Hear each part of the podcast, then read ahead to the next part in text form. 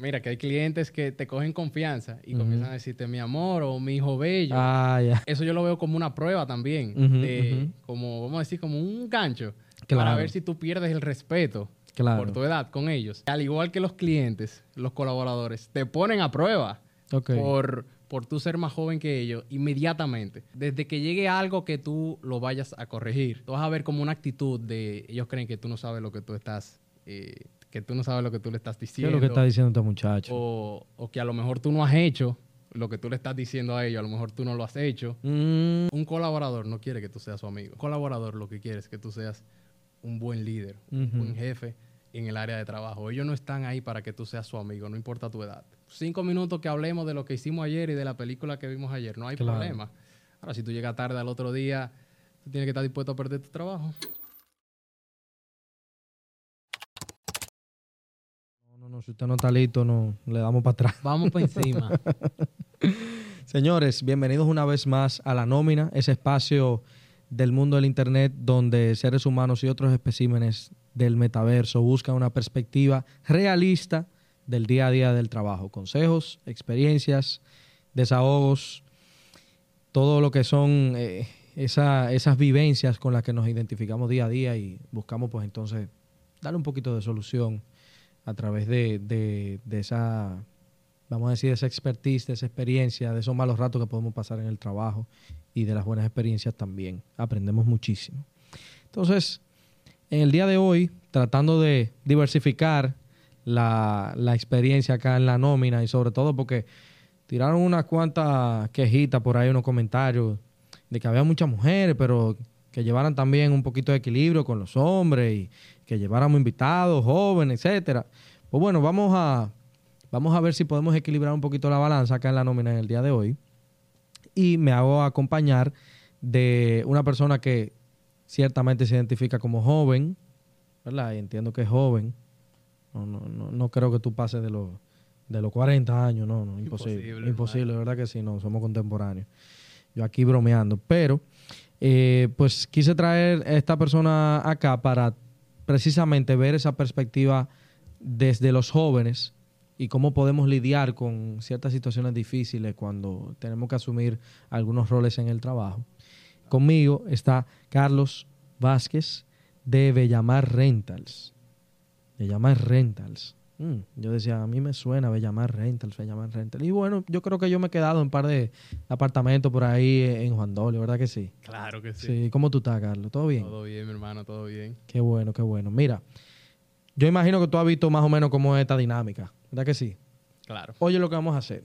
Primero, yo te voy a ceder el espacio para que, pues, eh, los integrantes de la nómina, los que cobran acá, todo el mundo, pues, eh, te conozcan, di qui- quién eres, a qué te dedicas, o tu perfil profesional, como tú quieras, como si tú tuvieras una entrevista de trabajo casi. Y también háblanos un poquito de, de Bellamar Rental, cómo nace y de qué se trata. Y entonces, partiendo por ahí, pues entonces le damos el botón de encendido al roller coaster y vamos bajando en esa empinada de, en esa bajadita de- del tema que vamos a tratar en el día de hoy. ¿De acuerdo? Claro, claro. Hermano, cuando usted dice contemporáneo, Hmm. ¿qué edad estamos hablando más o menos? Bueno, yo tengo 27 años. 27. 27 Ah, años. no, pues te dio el palo ahí. Ah, no, pues ya. Eh, bueno, gracias por la invitación. Eh, como dijiste, mi nombre es Carlos Vázquez, fundador de Bellamar Vacations Rentals. Eh, ya la empresa tiene cinco años. O sea que de- desde los 22 estamos ahí Estamos emprendiendo. Dándole en la madre. Siendo tu propio jefe. Mm. Sí, sí, sí. Ay, ay, ay. Bueno, tu propio jefe, pero tu jefe viene siendo los clientes tuyos Sí, claro, claro. y, y, y los que pagan. Claro, sí. O sea que esa es la realidad. Eh, soy ingeniero industrial, eh, graduado Ok. de UNIBE. Entonces, eh, por ahí vamos arrancando y por ahí vamos definiendo. Ok, qué bien, qué bien. Entonces, vamos a ver, tú tienes eh, Bellamar Rental de hace cinco años. Y ciertamente tú tenías 22 cuando tú arrancaste. Me imagino que tú habías acabado la universidad o estaba acabando, Claro. ¿verdad? Entonces, qué interesante porque tal parece que, no, bueno, no sé si tú tuviste alguna experiencia como, como empleado antes de, en la universidad, tú estabas empleado en algún lugar. En la empresa familiar. Ah, mira, en la empresa familiar. En una empresa ¿Y familiar. de, y de qué era, de qué es la empresa familiar? Es una compañía de seguridad. Una empresa mediana eh, dedicado al sector de, de seguridad. Ok, perfecto. Qué bueno, porque conecta mucho con, eh, con un episodio anterior que tuvimos acá con Joana Corporán de Brujuleando, hablando de- del tema de, de estar en la empresa familiar y los retos que, que implica. Así que vayan a verlo. No sin antes terminar este episodio, claro está. Eh, pero qué bueno porque así veo que hiciste el crossover y me resulta muy interesante que lo hiciste muy, muy, muy joven. Y antes de, de entrar en materia con el tema, yo te quiero preguntar por qué tú diste ese, ese salto, sobre todo entendiendo que la empresa familiar, muchos podemos entender que puede ser una pequeña zona de confort para nosotros como profesionales, como trabajadores. Sí, sí, sí. Mira, realmente la empresa familiar, el, el decir que es una zona de confort, yo creo que va muy ligado a la personalidad de, de la persona. Claro. Porque para una persona, obviamente, puede ser una zona de confort, porque eh, no es que tu padre te van a exigir al máximo, ni, ni te van a cancelar si tú llegas tarde un día. o Sí, puede sea. pasar. Pero eh, si tú eres una persona que está bus- buscando responsabilidad y tomar decisiones, entonces en una empresa familiar tú vas a conseguir eso bastante rápido y eso te puede perjudicar. Porque a Claro. lo mejor tú no estás preparado para el nivel de responsabilidad eh, o tomar ese tipo de decisiones. Claro. O sea que desde ese punto de vista yo sí tenía muchas responsabilidades ahí, ahí en la empresa familiar. Lidiaba con muchos clientes importantes eh, y aprendí mucho de ahí. Pero Hmm. una de las cosas que aprendí fue de que yo era realmente el que quería tomar las decisiones, no alguien por encima de mí, inclusive si fuera mi padre.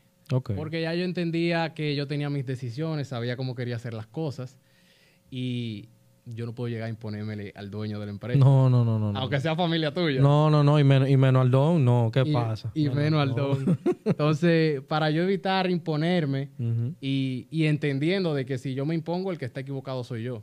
Pues esa empresa es de él y el que sabe cómo crecerla es él.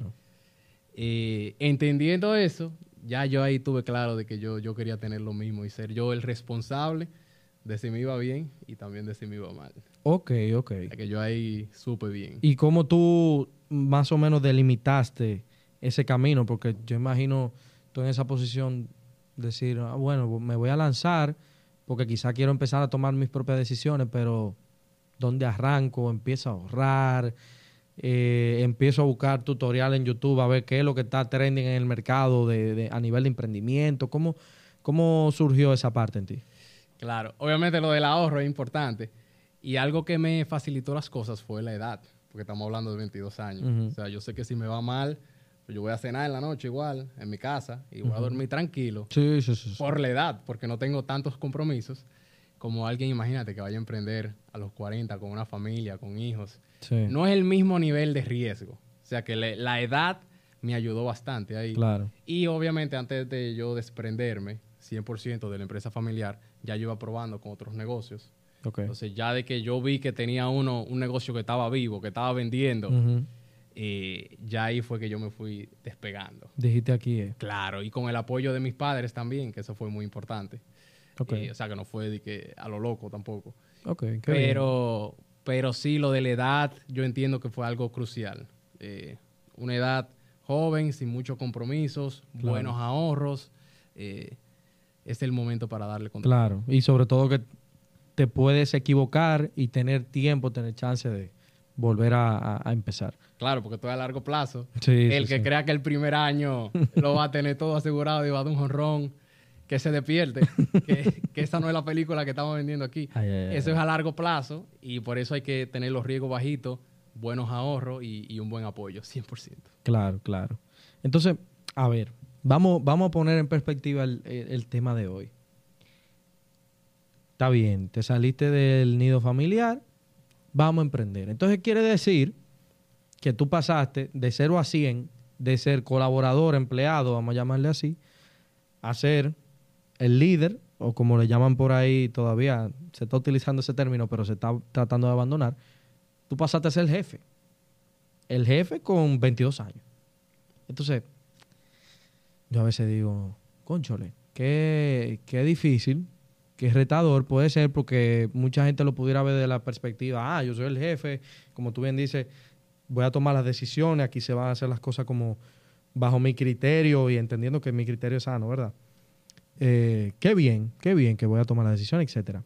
Pero hay muchos retos de ser entre comillas, el jefe y ser joven, con 22 años. O sea, ¿cómo, cómo, cómo tú has lidiado con esa parte? ¿Cómo al inicio tú te mentalizaste y dijiste, mira, yo voy a ser líder de personal, voy a tomar decisiones que si soy yo que la tomo, si salen mal, por ejemplo, tengo que asumir la responsabilidad porque está muy bien el tema de las decisiones cuando son buenas, pero cuando son malas también hay que, hay que mostrar el pecho y decir, hey, la decisión la tomé yo, también me hundo con, con el Titanic aquí. Claro. Mira, una cosa que quiero aclarar también, cuando tú, te- cuando tú eres un empleado o tú estás trabajando en una empresa privada y tú estás en una posición de tomar decisiones y de atender clientes, tú eres un emprendedor también, aunque tú estés dentro de una estructura más grande. O sea, tú puedes ser, no va a ser muy diferente cuando tú vayas a emprender eh, en la toma de decisiones y resolver problemas, si ya tú estás en una posición de, de lidera- de liderazgo En una empresa interna. O sea que yo aprendí mucho ahí en, en la empresa familiar de, de cómo tomar esas decisiones. Ok.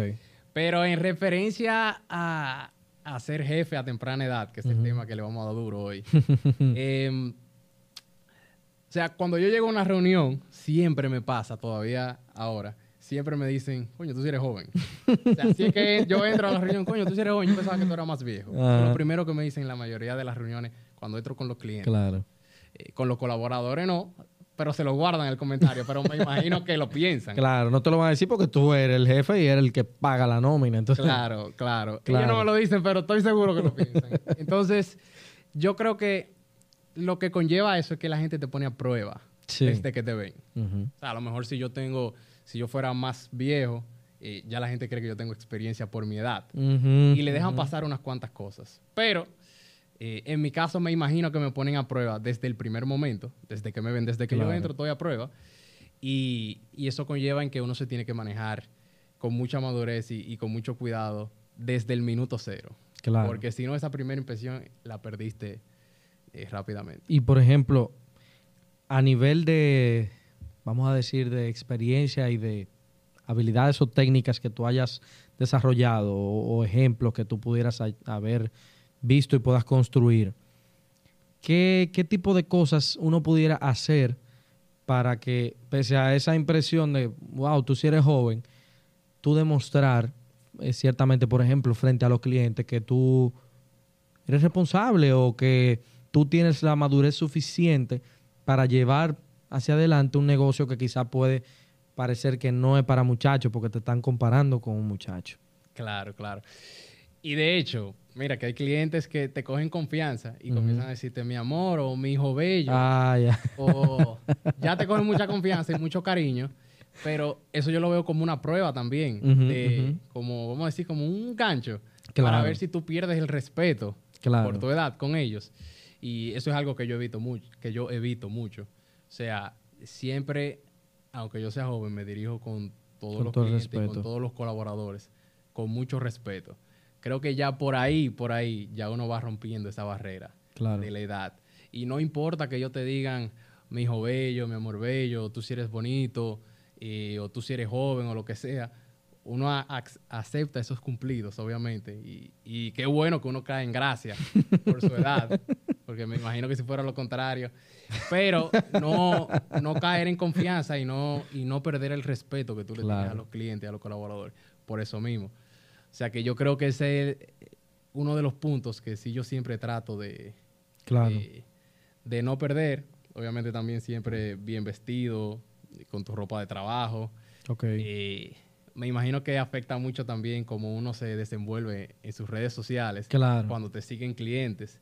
Eh, porque, porque uno joven al fin, eh, fotos Claro. perdiendo o Un fotos, concierto fotos comprometedoras, vamos a decirlo en la así. playa, no sé qué. Claro. hay que cuidar mucho la imagen. O sea que yo he aprendido a, a- a- a llevar eso desde temprana edad Claro. y para tratar de no perder ese respeto con los clientes. Ok. Y por ejemplo, ¿te ha tocado en algún momento hacer cambios drásticos? Te voy a poner ejemplos que yo sé que todo el que está viendo esto se va a identificar y no me digan que mentira.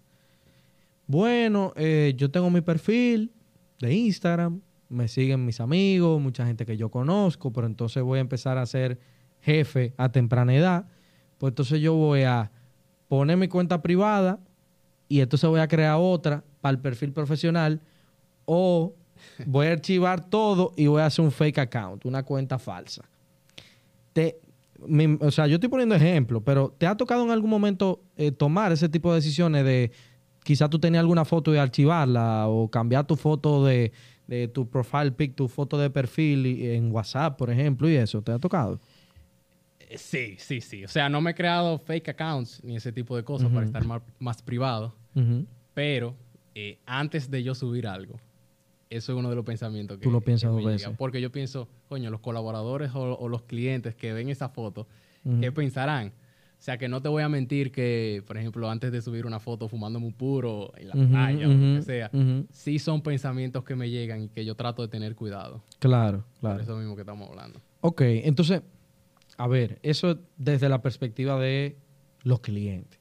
Ahora, si volvemos a la dinámica de trabajo, Y los colaboradores también. está el tema de los colaboradores. Entonces, yo, yo me pregunto y, y me sitúo en, en- en un ejemplo muy, muy práctico, decir, ok, yo tengo 22 años, yo soy el jefe, 23, 24 por ahí, y quizá yo dentro de la estructura, porque, ¿verdad? Ustedes tienen 5 años, han ido creciendo en cuanto a personal, supongo. Claro. Y tú decir, mierda, contraté a una persona para X cosa y tiene 36 años de edad, tiene 48, 50, 55. Y te está viendo como, es que tú eres un muchacho, es que yo te vi a ti nacer, yo, yo te cargué o lo que sea, por ponerte eh, eh, esos ejemplos de lo, de lo que dicen los viejos de uno y amigos entre amigos. Eh, ¿Cómo uno lidia con esa parte entre, por un lado, como uno es joven, uno quiere demostrar dentro de su ideología joven que uno tiene la capacidad de, con esas ideas nuevas, hacer modelos de negocio que sean efectivos? Y uno no puede abandonar esa esencia joven, pero al mismo tiempo, ¿qué tan retador es y cómo uno lidia con el tema de, yo soy más joven que mi colaborador, yo necesito darle cercanía como joven, pero al mismo tiempo respeto o generar una cultura de, de- de respeto y de empatía a la vez. Claro. Mira, todos nuestros colaboradores son más jóvenes, eh, perdón, son más viejos que yo. Todos. Yo soy el ok, en, en Bellamar todos son, en Bellamar todos son más adultos que tú. son más adultos que yo. Y de hecho, estamos contratando ahora una persona que tiene 28. Y yo creo que estoy contratando un niño. Yo estoy, yo, Dios mío, lo voy a criar a la medida de nosotros. Y tiene 28, o sea, tiene un año más que yo. Ya tú sabes. Pero yo estoy como que, oye, es nuevo, lo voy a criar desde cero, no, voy a, no va a venir No, con tú estás emocionado. No va a venir con esas mañas de los otros empleos. Lo vamos a crear a nuestra medida. Y ya tú sabes, con la edad. Eh, pero vámonos por parte. O sea, que yo he sentido que al igual que los clientes, los colaboradores, te ponen a prueba por, por tú ser más joven que ellos inmediatamente. O sea, desde que llegue algo que tú lo vayas a corregir, eh, tú vas a ver como una actitud de, de que ellos creen que tú no sabes lo que tú estás, eh, que tú no sabes lo que tú le estás ¿Qué es diciendo. lo que está diciendo este muchacho? o, o que a lo mejor tú no has hecho lo que tú le estás diciendo a ellos, a lo mejor tú no lo has hecho. Eh, Muy interesante, eso es verdad. Ellos pueden pensar que tú lo que le estás mandando a hacer, tú no sabes hacerlo y quizás le estás diciendo una cosa por otra. ellos saben más que tú por la edad. Eh, o sea, inmediatamente lo mismo, te van a poner a prueba. Y es ahí donde tú tienes que formar ese respeto con tus colaboradores a través de tu conocimiento Claro. y explicar las cosas. A lo mejor un joven va a tener que explicar las cosas un poquito más. Mira, esto es así, ¿por qué? Y le explicas el beneficio. Claro. eh, vas a tener que reentrenar muchas cosas porque Ok. las personas vienen con mañas. Una empresa de ahora no es lo mismo a una empresa de, de- de hace 10 años en la forma de manejarse. Como Claro. tú muy bien dices, nosotros venimos con formas de jóvenes diferentes. Sí, sí, sí, totalmente. Entonces, tú vas a tener que trabajar con personas que estén dispuestas a cambiar. Ujú. eh, porque nuestras ideas jóvenes, eh, la persona tiene que estar dispuesta a hacer las cosas diferentes. Sí. O sea, una de las cosas que sí te puedo decir que, que mis colaboradores me dicen es que nosotros trabajamos totalmente diferente a donde ellos trabajaban en el pasado. Ujú. Todos sin excepción me, los di- me lo dicen. Y eso es por la, por la forma como nosotros gestionamos Ujú, a los ujú. colaboradores. Entonces, ellos tienen que poner de su parte también. Yo voy a poner de, de la mía, explicando más, siendo un líder, Claro. un jefe. Pero sí hay que trabajar con personas que estén dispuestas a hacer los cambios de ahora. Claro. O sea que ahí te, te respondí tu, la primera parte de la pregunta.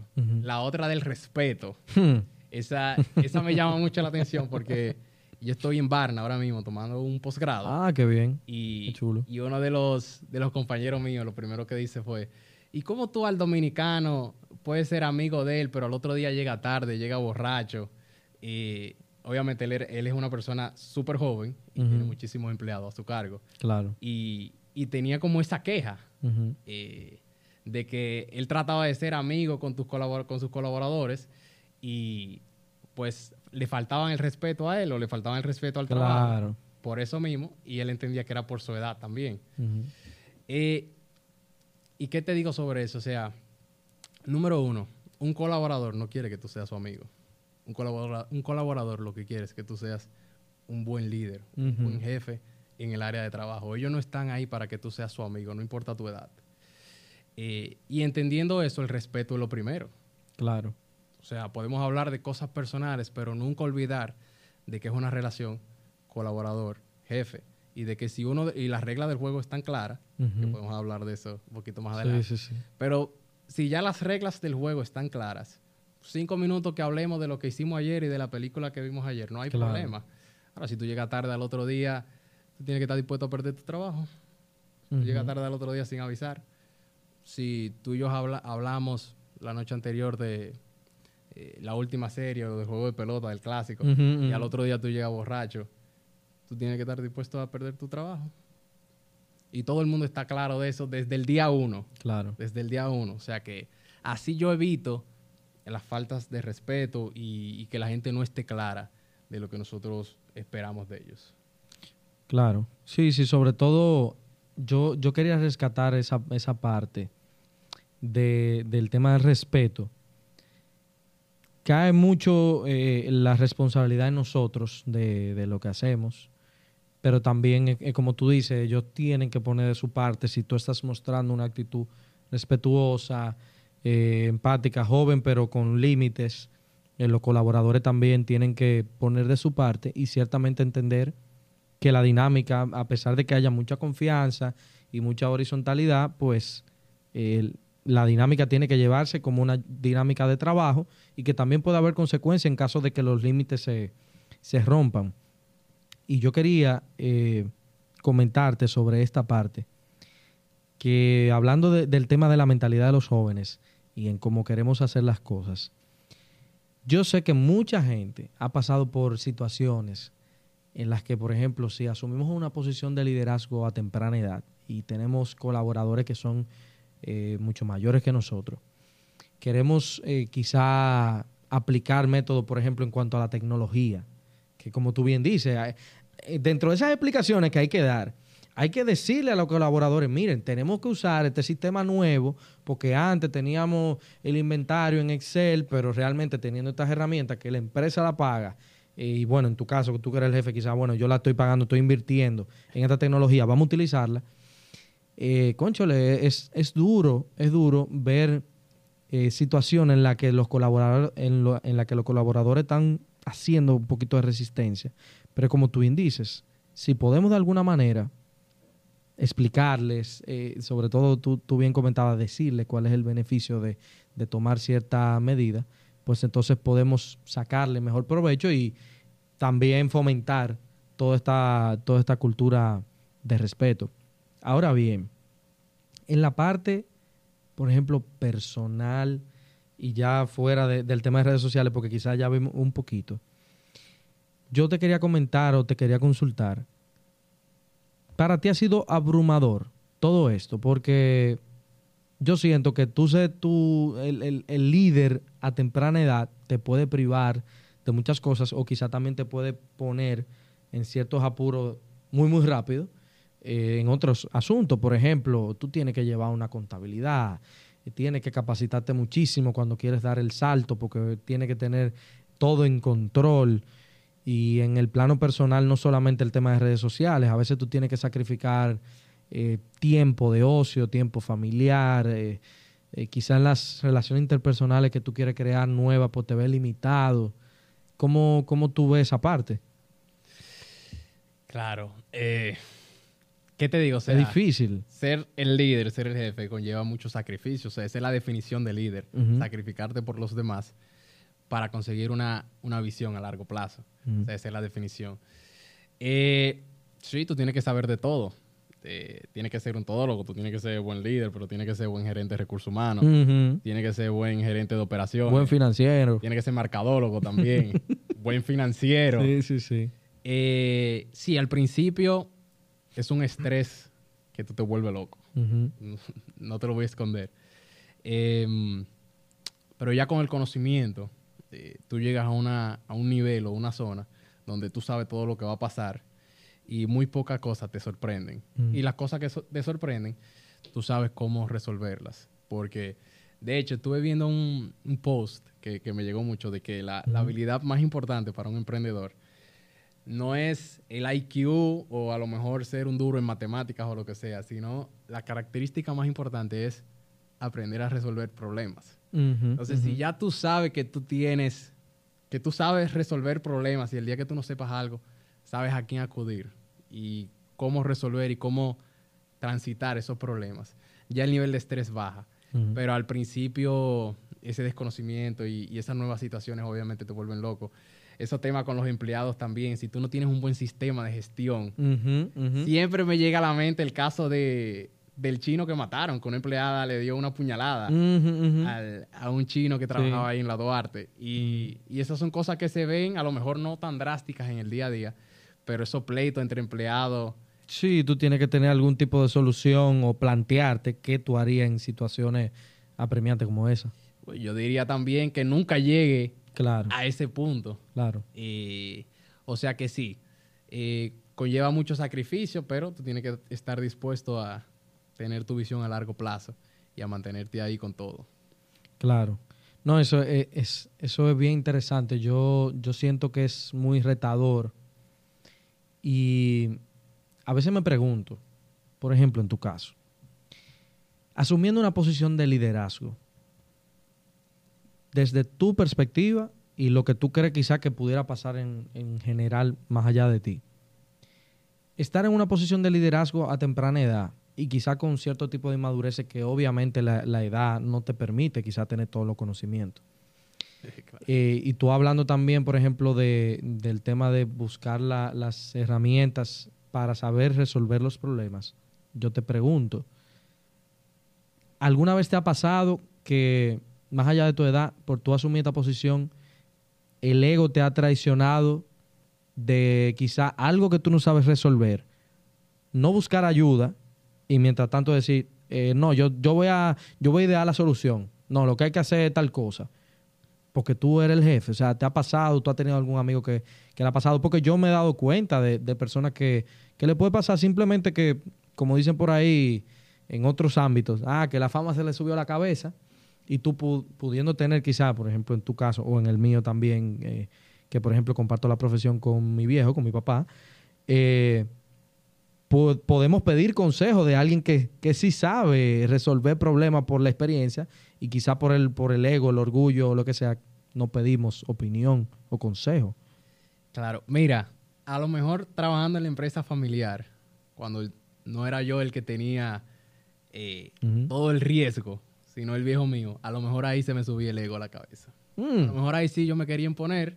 Okay. Tratar de ser el matatán. Claro. Pero ya cuando tú tienes todo ese riesgo y cuando algo sale mal, es a ti, tú eres el único responsable. Claro. Ahí como que el ego como que se pierde. no sé qué raro, pero ahí como que no hay, no hay mucho ego. Eh, y entonces, para mí la humildad no es tú andar en un carro de 100 mil pesos pudiendo andar en un carro de un millón. Para mí eso no es solamente la definición de humildad, o para mí eso no es humildad. Para mí humildad es tú saber que tú no lo sabes todo. Claro. De que cuando algo te va mal, eh, buscar ayuda o, buscar nuevas formas de, de, tú hacer las cosas, para mí eso es humildad. O sea, tú puedes tener 100 millones y tú puedes andar en el carro más caro del mundo, pero si tú cuando tienes un problema, tú reconoces que hay nuevas formas de hacer las cosas, para mí tú eres humilde. Claro. Y yo trato de, siempre mantener esa humildad y siempre estar buscando nuevas formas de, hacer las cosas y preguntar mucho eh, y ayudar también. Eh, o sea que, así es que yo Así como tú lo ves. controlo Claro. ese ego y sabiendo de que siempre hay nuevas cosas, de siempre hay nuevas formas de hacer las cosas y de que, viejo, nadie es perfecto. Claro, claro. Cuando tú tienes ese riesgo y tú sabes que una pérdida te va a afectar tu bolsillo, te va a afectar todo lo que tú has trabajado eh, en estos años. A lo mejor no es el bolsillo, va- te va a afectar tu reputación Claro. o te va a afectar un cliente que tú admiras y, y que, que hasta quieres. El ego se va por, por, por la ventana. Claro, claro. problema. Y por ejemplo, ¿te ha tocado tomar alguna decisión difícil? ¿Y cómo tú lo, cómo tú lo has resuelto o cómo te has sentido con tener una situación de decir, ok, mira, ya yo soy el jefe, vamos a ponerlo así. Ok, tengo 10 empleados. Crecimos, ya van dos años, tenemos 10 empleados. Muy bien. Pero de repente te toca pues recortar personal o prescindir de los servicios laborales de alguien por alguna situación o por bajo rendimiento, cualquier motivo. Y la falta de experiencia quizá por la edad, por más, por más experiencia que tengamos, quizá la edad puede jugar un poquito en contra ser un reto. Eh, verte en esa situación de mi primera vez prescindiendo de, de alguien laboralmente hablando, eh, ¿cómo, ¿cómo lo manejo? ¿Cómo, cómo tú, tú te has sentido en esa posición? ¿Cómo tú lo ves? ¿Es difícil? ¿Es fácil? ¿Pedimos consejo con un consejo suficiente? O aunque nos den todo el consejo del mundo, la primera sensación es "Eh, terrible. Mira, eso de, de prescindir empleados, yo duré tres años eh, de lo que formé la empresa, que los empleados, los primeros empleados que yo contraté están conmigo. O sea, le- le- son fundadores también de la empresa. Súper. Pero llegó un momento en que yo prescindí de dos empleados en dos semanas. O sea, como Wow. que mi tolerancia llegó ya al punto cero y fue una decisión que me preocupó mucho. O sea, realmente yo estaba preocupado, coño, de qué va a vivir esta persona y, coño, ¿cómo se lo voy a decir? O sea, yo de verdad estaba preocupado. Pero cuando llegó el momento, fue algo rápido, fue algo sencillo y hubo una buena gestión de nosotros porque él se lo esperaba. O sea, ya. ya había una comunicación previa, mira, esto es lo que esperamos de ti, esto es lo que es el éxito aquí en esta empresa, lo que tú tienes que hacer, no lo estás haciendo, queremos esto, esto y esto. Y no cambiaba. Entonces, prescindir de los empleados, me imagino que es una decisión difícil. Sí, sí, y sí. más cuando es tu primera vez. O sea, que me imagino que mucha gente se va a sentir identificada. Eh, pero cuando, cuando toca, es, es algo que hay que hacerlo tanto por la empresa como por él mismo colaborador. Que él vaya, que él vaya a llevar su luz a otra empresa. Y esperemos que sea una luz buena. Pero esas fueron, esa es una de las decisiones que he tomado que más me ha preocupado. Prescindir de los servicios de, de un colaborador pensando en él y su familia. Eh, pero cuando toca, toca realmente. Y, y a nivel eh, emocional, al final del día, como que en el, en el tiempo, ¿te ha seguido afectando? ¿Cómo tú lo has manejado?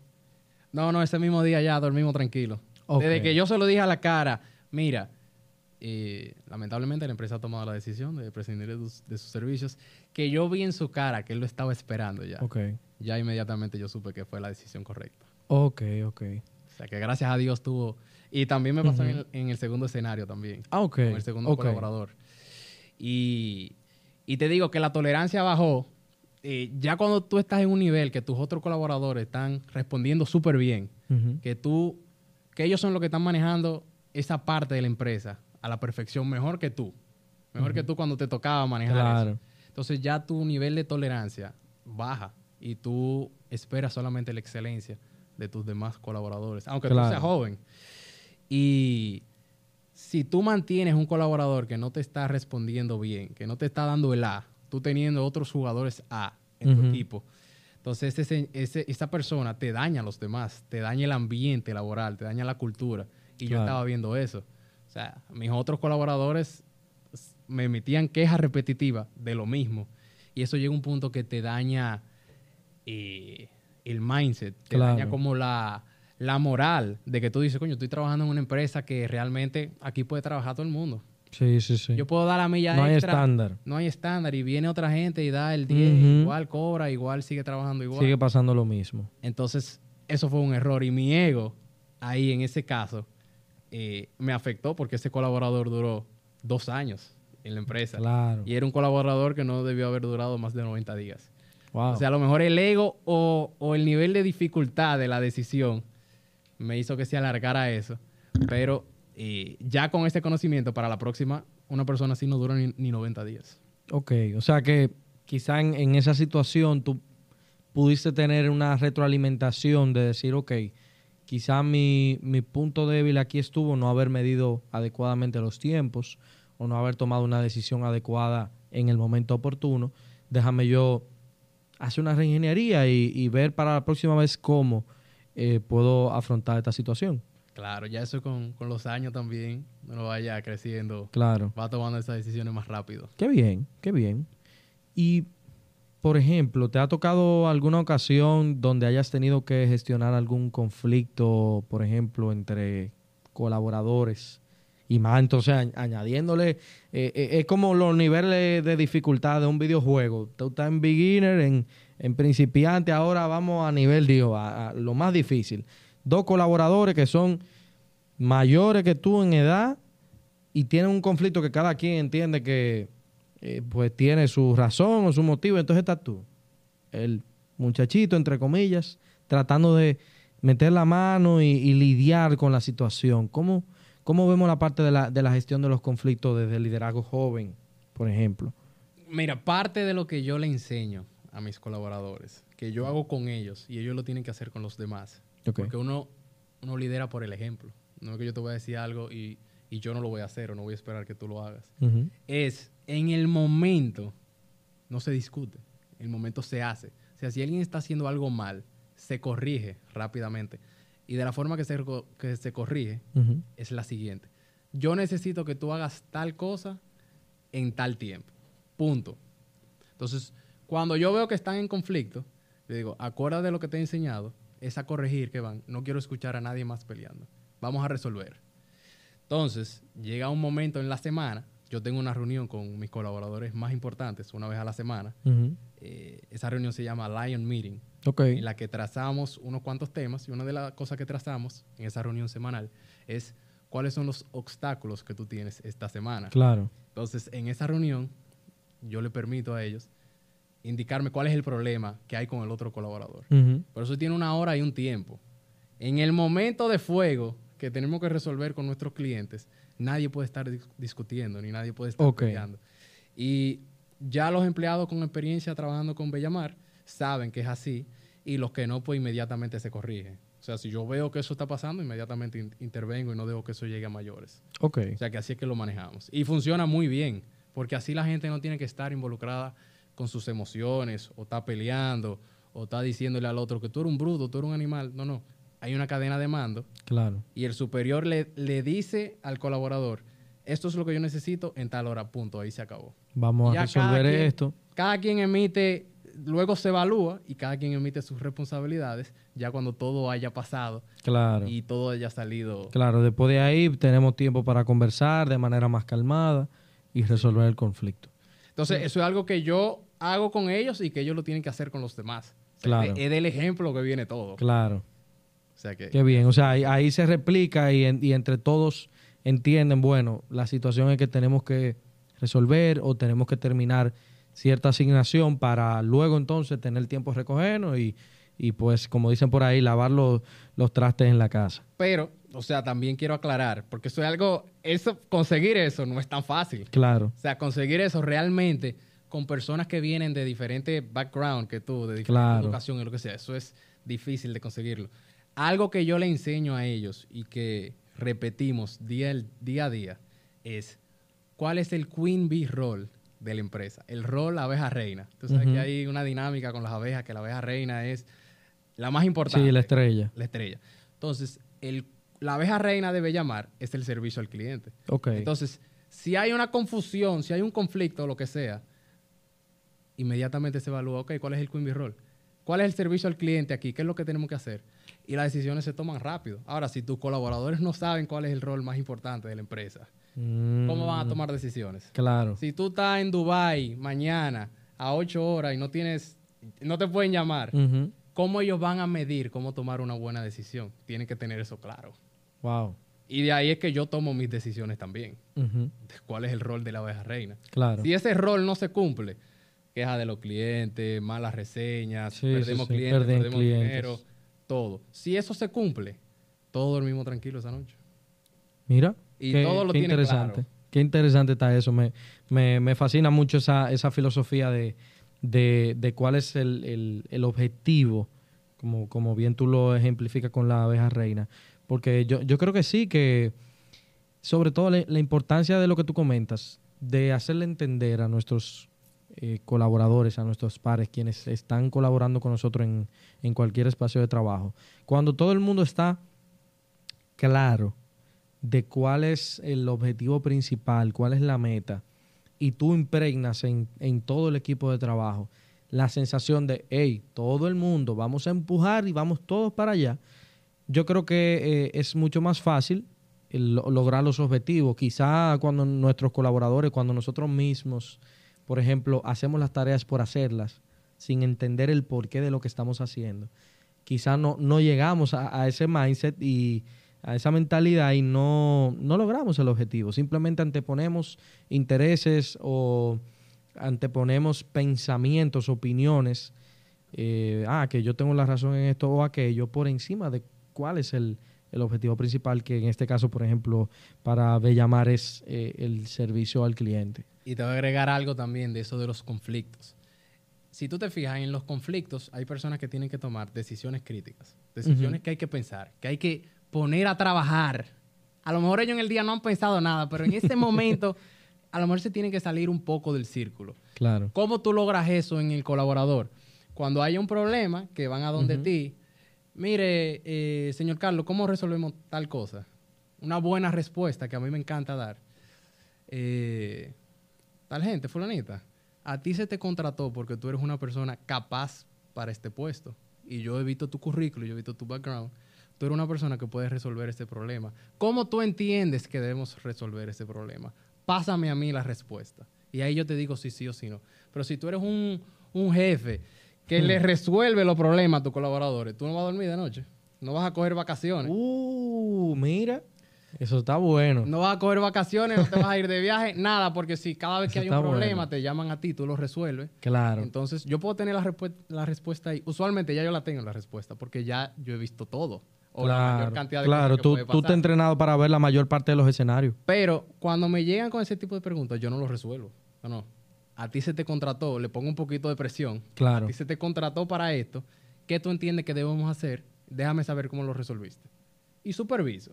Claro. Y así ya tú vas desarrollando el pensamiento crítico con tus colaboradores. Aunque sea una persona de limpieza, no tiene que ver el nivel de puesto ni lo que sea. Claro, Así tú le vas educando a las personas. Oye, aquí hay que pensar. claro. Y te puedes equivocar y no hay problema, lo corregimos. Pero así tú evitas también los conflictos. Claro, ¿no? Y, y así también fomentas todo lo que es el, el- el razonamiento crítico de los colaboradores y también yo siento que tú los empoderas porque Claro. al final cuando tú haces parte a un colaborador de la decisión que se va a tomar, número uno, tú estás generando bienestar porque la persona está sabiendo y sintiendo que está siendo parte de la decisión que se está tomando. O sea, no es que yo estoy trabajando para Carlos o para Luis, sino que yo soy parte importante, activa de verdad de esto y, y yo estoy pues entonces participando de la decisión. Y más allá de eso también, el hecho de yo poder brindar la solución me hace también responsable, me empodera de esa parte de yo decir, oye, yo estoy aportando también soluciones de empresa, yo estoy siendo importante, estoy generando valor. Tengo que hacerlo bien. Sí, sí, sí, sí, no, y tengo que razonar y tengo que hacerlo bien. Eso, eso está eh, muy interesante, sobre todo por, por este, vamos a decir, de, de esta metáfora de no, no le des eh, los peces, enséñale a pescar. Es, co- es como que muy, me- o sea, de verdad me encantó muchísimo lo que comentaba de, de que si tú te acostumbras a resolver todo, pues entonces no vas a dormir bien. Y es, y es cierto, al final, como jóvenes, en, en el caso de asumir posiciones de liderazgo, es bueno tener eh, conciencia de, de saber ser multiplicadores de lo que estamos haciendo, de involucrar, de enseñar, de hacer partícipes a todos y, de, y de poder colaborar entre todo el equipo de trabajo. Claro. Y te quería preguntar también en, en esa misma línea, con relación a, a lo que es delegar. Porque yo creo que también ahí va, ahí va otra presión totalmente válida en- entre los jóvenes. Yo decir, ok, yo emprendí, yo, como bien comentábamos ahorita, tengo que hacerme responsable de las decisiones. Si salió mal, es Luis, es Carlos el responsable. A veces podemos tornarnos eh, compulsivos en querer resolver todo. Sobre todo contando en que, primero, como comentábamos ahorita, el ego puede atacar, de decir, ok, nosotros, si nosotros somos los que estamos emprendiendo, lo primero que tiene que saber todo y somos los que sabemos todo, somos nosotros. Y número dos, esa presión de decir, ah, es que si no lo hago yo, como esto es mi interés y esta es mi empresa, si no lo hago yo no sale. ¿Cómo, cómo bajarnos de esa nube? ¿Cómo desdoblarnos y poder ese, eh, ese rompecabezas tan, tan valioso que tenemos? Saber distribuir las piezas, ¿cómo, cómo lo hacemos? Claro. Mira, bueno, va a llegar un momento que tú no vas a poder hacerlo todo. Y va a llegar un momento en que tú vas a priorizar tu tiempo libre por encima de, de cualquier éxito empresarial que tú puedas tener. Claro, Eh, entonces, cuando tú llegas a ese momento, ya tú sabes que hay que delegar. claro, Y, o sea, eso es una prisión. El que tenga el ego de que cree que lo va a hacer todo y de que solamente él puede manejar un negocio o una parte de su negocio, eso es una prisión. Eso es un negocio que no se va a apalancar y eso es un negocio que no va a poder crecer hasta donde llegue ese- esa persona. O sea, que tener ese ego es totalmente limitante y no te va a poder ayudar a conseguir metas altas. Que por lo menos Claro. nosotros en Bellamar tenemos metas muy agresivas y solamente un equipo la puede cumplir. Eh, entonces, me imagino que la pregunta es cómo delegar. claro, claro. Y, y algo que yo quiero aclarar, delegar no es confianza. Eh, que muchas personas entienden que delegar así, vamos a contratar a esta gente y vamos a darle ese puesto ahí y vamos a darle para adelante. O sea, delegar para que te salga bien, eh, obviamente además de, además de no tener ese ego, el objetivo es tú tener a alguien que haga las cosas mejor que tú. O sea, que ya ahí se mató el ego. Claro, Eso es lo primero. Lo segundo, hay que contratar a alguien capaz, entrenarlo. Pero para mí el- eh, la clave es que esa persona entienda cómo se consigue el éxito en esa posición, qué es lo bueno y qué es lo malo y cómo se mide. Mm, Ok. ok. Ya él sabe cómo es lo bueno y lo malo y cómo se mide. Él lo tiene que medir y tú supervisar lo que él está midiendo. Claro. O sea, tú, tú ver si esa persona está dando resultados en el puesto. No es que, por ejemplo, yo escuché una vez ahí eh, a, una, a una persona que tenía una tienda, creo que lo leí en un libro, y tuvo un hijo, y al hijo, cuando, cuando el hijo ya tenía edad eh, suficiente, le puso una sucursal. Y una persona le preguntó, ¿y por qué tú no pones más sucursales? Ah, porque no tengo más hijos para ponerle sucursales. Claro. Delegar no tiene que ver con confianza, delegar tiene con tú saber cuál es el éxito de una posición, documentarla, entrenar a la persona Claro. y medirla, auditarla para verificar si esta persona lo está haciendo correctamente. No es que tú vas a entregar un puesto y lo vas a soltar así. Entonces, si tú haces esas cosas eh, de una forma sistemática, delegar se convierte en algo muy posible y te, va a- te vas a poder estar tranquilo, vas a poder tener más tiempo para crecer Claro. el negocio. Ujú. Y créeme que hay personas que lo, que lo van a hacer mejor que tú, el puesto que, que tú estás tratando de delegar. Claro, O sea, claro. que así es como lo hacemos.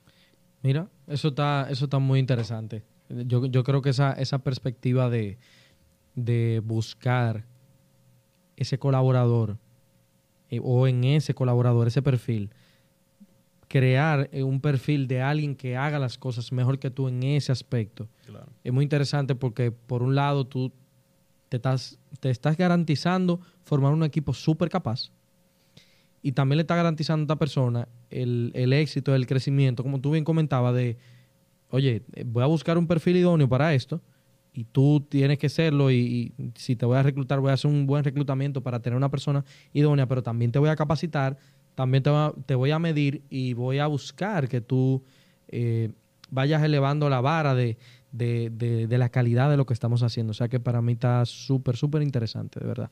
Claro. Y cuando una persona que tú contratas falla y hay que prescindir de sus servicios, falló él como colaborador, pero fallaste tú como líder desde el punto de la contratación al punto del puesto. Claro, Entonces, esas son cosas que hay que evaluar desde el día uno. No falló él porque él no estaba dando la milla extra o, o por diversas razones, pero también fallaste tú como empresa Claro. de que él no pudo tener éxito de que ese puesto no estaba lo suficientemente estandarizado para que una o no persona tenían las capaz- herramientas. Ajá, para que una persona capaz y con las herramientas no haya podido con el puesto. ¿Por qué? claro. Entonces, todas esas cosas se evalúan y, y delegar es una realidad que, que se puede hacer. Mira, yo, yo, estoy, yo estoy muy de acuerdo, de verdad, y, y creo que partiendo de, de esa óptica, nosotros como, como jóvenes tenemos muchos retos por delante. Y conectando también incluso con, con un episodio que tuvimos acá hablando de- del quiet quitting con Mariel Zimmerman, lo pueden buscar acá en todas nuestras plataformas. Me acuerdo que ella hablaba de que no siempre un ascenso es bueno, porque quizá al tú no tener la, la capacidad, si no la tienes y te ponen acá, pues quizá te puedes quemar o- o simplemente no hacer las cosas bien. Y pues entonces ya ahí se perdió ese recurso humano por parte de la empresa porque falló y tú, bueno, pues perdiste tu trabajo y, y- todos ahí perdemos. Y yo creo que partiendo de esa óptica, es bueno que nosotros intentemos aprender, buscar eh, consejos, sobre todo formarnos constantemente y tratar de manejar todas estas habilidades blandas, que no es nada más eh, eh, yo tengo tal título y se hace tal cosa y me capacité en tal otra, sino también esas habilidades blandas de las relaciones interpersonales y, el manejo de los conflictos y demás para poder enfrentar este tipo de situaciones. Yo quería, para concluir esta conversación, para, que para mí está eh, súper interesante y creo que tiene muchísima tela de dónde cortar más adelante. Yo te quiero hacer una pregunta. Si tú pudieras volver atrás al Carlos de 22 años, que puso la carta de renuncia en, la empresa del Don y pues empezó a mentalizarse para eh, pues levantar Bellamar. Si tú tuvieras que darle algún consejo viajando al pasado, fu, va, viajaste al pasado, hey Carlos, ¿cómo tú estás? Mira, yo quiero que tú sepas algo. ¿Qué tú te dirías a ti mismo? ¿Qué yo me diría? Mm, Que no coja la cosa tan en serio. Hmm, Es una de las cosas que te suceden al principio, que tú crees que cualquier problemita se, se está acabando el mundo. Oh, ok. Cualquier problemita, cualquier problema con un cliente, cualquier crítica que te haga un cliente, un colaborador que amenace que, que va a renunciar, eh, que la pandemia, que está lloviendo, Uh, sí. que pasan un millón de cosas y cualquiera de esas cosas trata de desequilibrarte mentalmente. Ujú. Y uno se estresa mucho y uno afana mucho. Si yo, cinco años atrás, chilling, Tranquilo. tranquilo, que esto es a largo plazo. Todo pasará. Hablamos en 10 años, todo obra para bien. Esto es un plan a 10 años.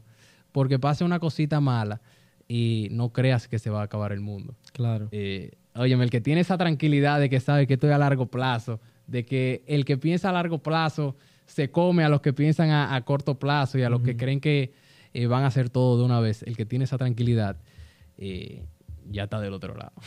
Qué bien. Qué bien. Mira, qué buen consejo. Qué buen consejo. Yo creo que eh, incluso pudiera, pudiera coincidir un poco contigo. Sí, Te lo Sí, da a yo- ti también Sí, consejo. claro, sí, sí, sí, porque eh, he visto situaciones, incluso de manera muy particular en el, en el ámbito laboral, donde yo he visto cosas que pasan, que quizás son negativas en el momento o que parecen, como tú bien dices, eh, catástrofes. Que tú dices, mira, no, de verdad, ya la vida acabó aquí, yo no Esto puedo más, no me van a volver a contratar o yo voy a hacer un fracaso, bla, bla, bla, porque son retos que, que la vida te va poniendo en el camino. Que incluso luego, ya en la, en la etapa en la que estoy, veo el trayecto y simplemente a mí me parece perfecto, porque pudiera parecer incluso hasta coincidencialmente un trayecto en el que todo iba alineado a los resultados que hoy uno ve, positivos.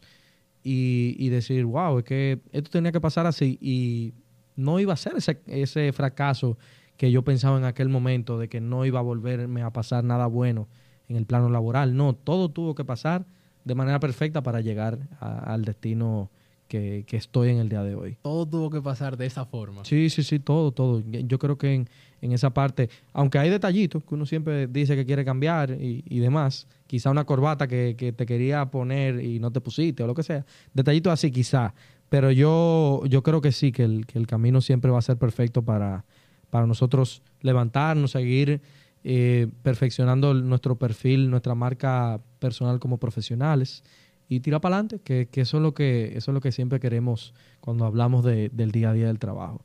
Así que yo, yo te agradezco mucho, Carlos. Te agradezco el acercamiento, la disposición, la confianza. Eh, te agradezco mucho esta conversación abierta, honesta. Yo creo que, que eh, se trata de esto. En la nómina buscamos eso, eh, abrirnos a conversaciones realistas, que no sea maquillando el trabajo. No, porque aquí somos una familia, aquí siempre se pasa bien.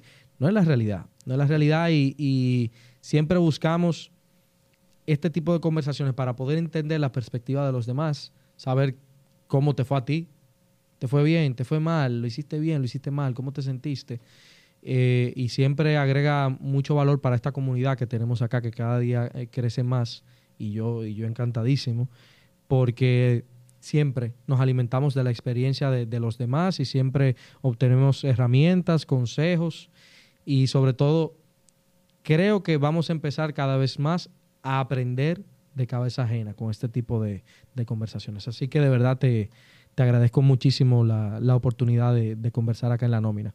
Gracias a ti por la invitación, un placer de verdad.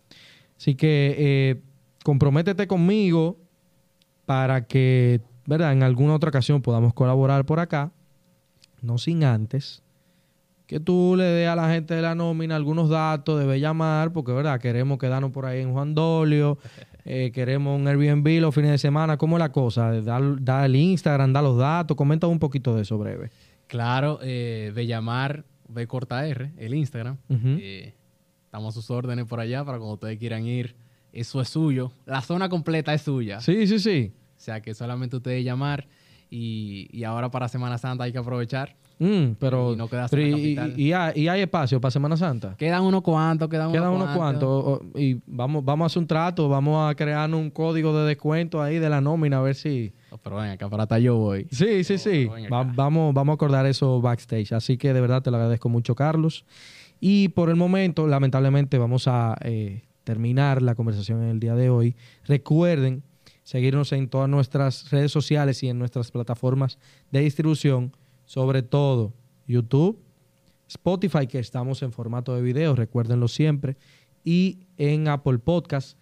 Comenten, den like, suscríbanse, califiquen los episodios, eso hará que las plataformas pues valoren, así como valoran ustedes este contenido, pues eh, valore el trabajo que estamos haciendo acá y nos posicione cada vez más en, en lo alto de, de, de todas las plataformas digitales sobre todo agradecer el, el, cariño inmenso que le han dado a esta plataforma, el calor.